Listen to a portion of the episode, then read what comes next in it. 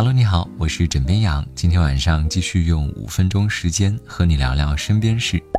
最近发生在浙江绍兴一家面店的事情，看呆众人。你能相信吗？四碗面的价格，却收到了食客支付的百万巨款。店主袁女士回忆称，事发当天是面店正式营业的第一天，一直都很忙，直到第二天才有时间盘账。结果发现，账面有一笔巨款。根据另外一位店员的回忆，当时店里正在搞充值优惠活动，充一百送二十。没有想到，一百元的充值被他支付成了一百万元。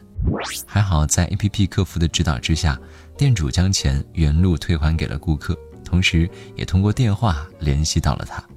然而跟对方讲了这个事情之后，他竟然浑然不知。看到这条报道，网友们也是惊呆了，表示。我的银行卡余额根本不允许我犯这种错误，而对于主动还款这事儿，店家袁女士觉得只是做了自己应该做的事情。她表示，做人做事应该坚守诚信，这样才能长久。枕边羊不禁要为这样的诚信商家点赞，并祝他生意兴隆，同时也跟各位友情提示：下次支付可得细心了。尽管我知道你的余额。比你更细心。如果被蛇咬了，你的第一反应是什么呢？杭州一男子的操作是斩断自己的手指。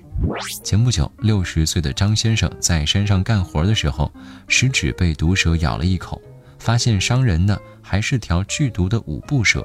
怕自己走动之后毒性发作，一时恐惧紧张，张先生就拿刀将自己的食指给斩断了。听着就很疼啊！对此，医生却表示，完全没必要。五步蛇没有想象中那么毒，只要及时就医，通常不会致命。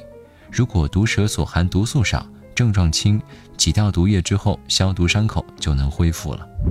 有网友觉得，其中有一部分原因可能是张先生受武侠剧情的影响，比如什么五步蛇走五步就不行了，还有断手断臂求生之类的。怎么样想说？危机时刻莫慌张，想想科学的处方。不说了，我去学习了。接下来是每天的暖新闻时间。相信很多人都遇到过邻居装修但是噪音太大的困扰，而如果你遇到这样的装修邻居，你还真的气不起来。最近，四川绵阳的一对夫妻要装修房屋，担心噪音粉尘会对邻居造成影响。为了表示歉意呢，他们挨家挨户地敲响新家所在的单元邻居的房门，为二十六户邻居都送上了一桶价值七十多元的食用油。食用油上面呢还贴着一张写有“装修影响、歉意、谅解”等字眼的字条。他们希望以此方式得到邻居们的谅解，同时借此认识新邻居。不少网友实名羡慕地表示：“这样的好邻居，给我来一打！”